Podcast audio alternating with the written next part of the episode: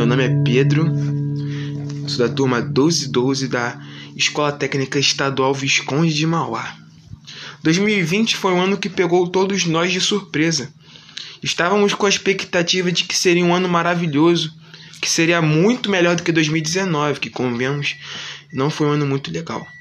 Mas logo no começo do ano fomos pegos de surpresa com um novo surto da Covid-19, em que todo o planeta teve que ficar submetido a usar máscaras e álcool em gel e não sair de casa até que a situação melhorasse. Tivemos que repensar e nos adaptar a essa nova realidade que tão abruptamente pegou todos nós desprevenidos.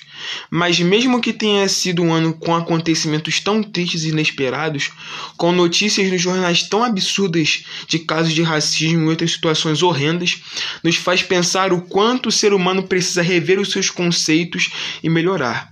Com esse tempo de reclusão em casa, podemos aprender a dar mais valor aos momentos em família, a saber que somos frágeis e precisamos a todo instante nos prevenir e nos precaver, pois a vida é como um sopro e precisamos cuidar muito bem dela. Creio que o Covid não irá acabar tão cedo. Estamos na chamada segunda onda, mas se todos nós fizermos a nossa parte, poderemos espantar esse vírus para longe e voltarmos a viver uma vida mais tranquila e feliz.